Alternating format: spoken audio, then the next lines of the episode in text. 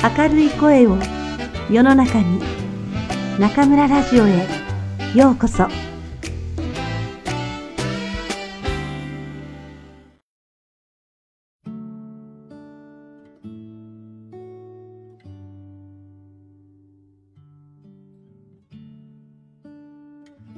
あなたにありがとう。松浦弥太郎。第一章。人とつながるということ。始まりはいつも自分から大きな地図を持つ相手の気持ちを知るには近づきすぎてはいけません大好きな相手でもちょっと苦手な人でも同じです半径50メートルの地図ではかえって方向がわからなくなってしまうように全体を見渡さないと見えてきません。大きな地図を持ちましょう。まず、物事の全体を見渡して、それから相手と自分にとってのベターを探すのです。この時、くれぐれもベストを見つけようとしてはいけません。何がベストかは状況によっても、その人の心の状態によっても変わるし、正解を見つけるのが大層難しいものです。お互いのベストを見つけようと考えると、なかなか前に進めません。また、ベストなことというのは、大抵、どちらか一方にとってのベストであることが多いものです。一回は相手のベストな方向に進んで、こちらが我慢したとしても、それが2回、3回と続いたら、うんざりしてきます。付き合いきれないとどちらか一方が思うことが重なれば、やがて関係は壊れてしまうでしょう。しかし、ベターであれば注意を凝らすとだんだん見えてきます。お互いが多少は我慢をし、お互いがそれなりに満足できる道、それがベターだと僕は考えています。全体の地図を見渡して、二人のベターな道を探しましょう。そうするうちに、相手の気持ちも自然と見えてきます。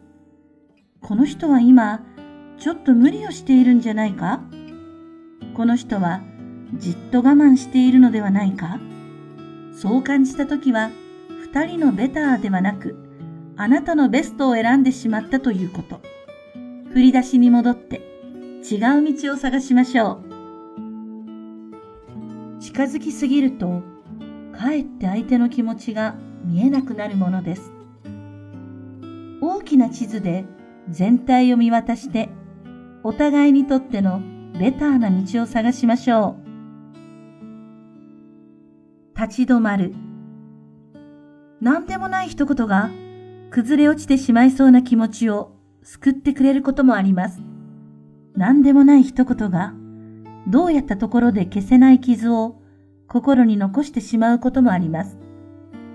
言葉というのは大層強いツールであり、だからこそ慎重に取り扱わねばならないと思うのです。命を救う薬にも、命を奪う毒にもなるのですから。子供の頃、同じクラスに知的障害がある男の子がいて、みんなでよく一緒に遊んでいました。ある夏、友人が彼に、お前なんか死んじゃえよと言ったことがあります。愛嬌がある子だったし、まだ小学校の低学年なので、ふざけているとき、何の気なしに発した言葉だったのです。言われた彼も、周りの友達も、ケラケラ笑っていました。その頃の子供同士のやりとりだと、死んじゃえという言葉は、ごく軽いものだったと思います。彼が海で溺れて死んでしまったのは、数日後のことでした。誰かのせいではないということは分かっていました。友人が死んじゃえよと言ったから彼が溺れたわけではないと。しかし僕は深くショックを受けました。死んじゃえばいいという言葉が本当になってしまうということ。死んでしまった友達には死んじゃえなんて言ってごめんと謝ることはどうやったってできやしないということ。一旦口にしたら撤回できない言葉の恐ろしさが腹渡まで染み通るような出来事でした。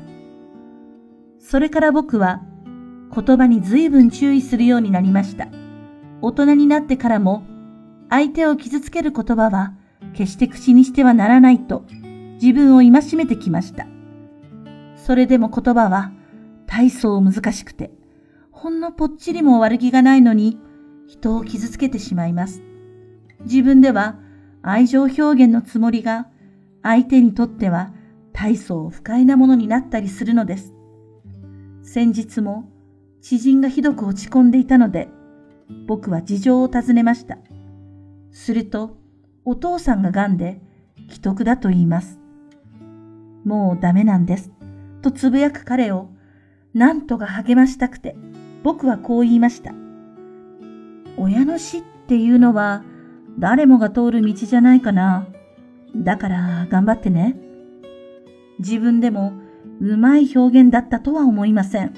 しかし、傷つけるつもりなど毛頭ありませんでした。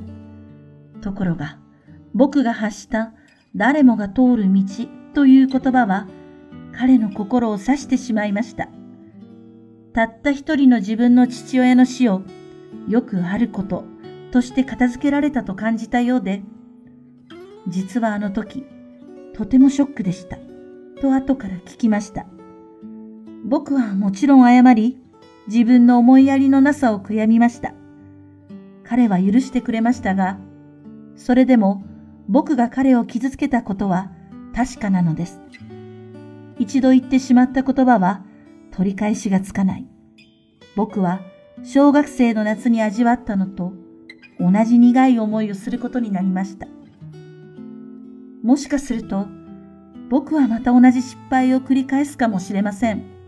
だからこそ気をつけているのは言葉を発する前に立ち止まること。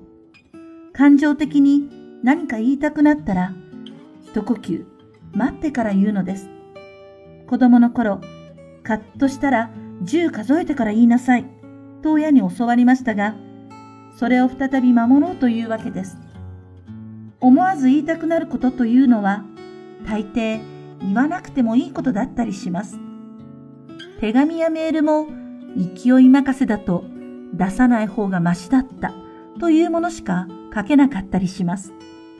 これを伝える必要があるのか、言葉にしていいのだろうか。注意深く立ち止まること。どんな些細な言葉でも10数えてから口にすること。どれだけ気をつけても気をつけ足りないくらいのことだと思います。言葉にはそれ自体に強い力があります。だからこそ取り扱いは慎重に。言葉を発する前に10数える。注意深く立ち止まるための方法です。筆豆になる。人とのつながりを考えるとき、改めて大切にしなければならないのは家族です。